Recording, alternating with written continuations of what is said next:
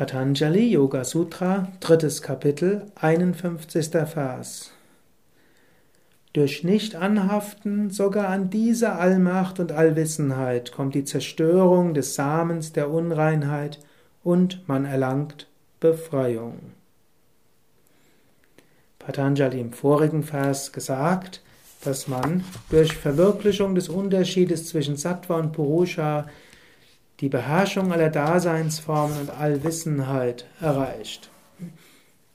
Was heißt, wenn man nicht verhaftet ist an Visionen, an sattwige Gemütszustände, an Freudezustände, an Verzückungen, an sattwige Lebensweise und so weiter. Wenn man dort jenseits geht, dann kommt man zu einem Zustand jenseits des Geistes.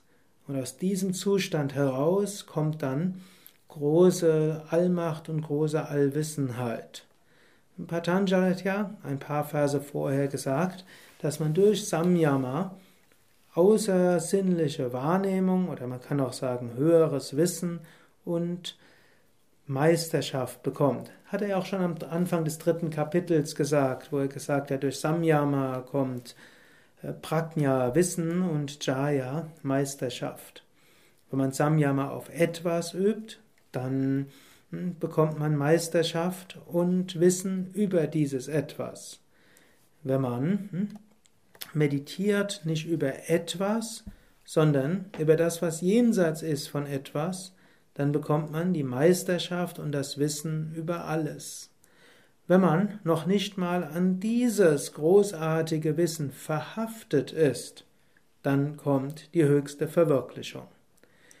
Hier spricht Patanjali natürlich von sehr fortgeschrittenen Stadien des Yogi.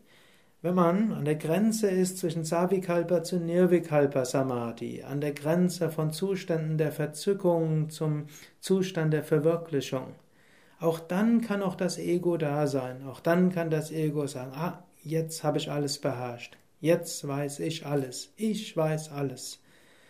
Oder auch, hm, man ist verhaftet. Ich will diesen Zustand immer beibehalten all das, hm, dann ist man wieder in der Bindung. Wenn man aber selbst daran nicht mehr verhaftet ist, sondern alles loslässt und tief vom Inneren sagt, dein Wille geschehe, oder tief im Inneren sagt, Aham Brahmasmi, ich bin Brahman, alles und in jeder Zeit, immer egal was ist, dann ist Kaivalya erreicht, die höchste Befreiung.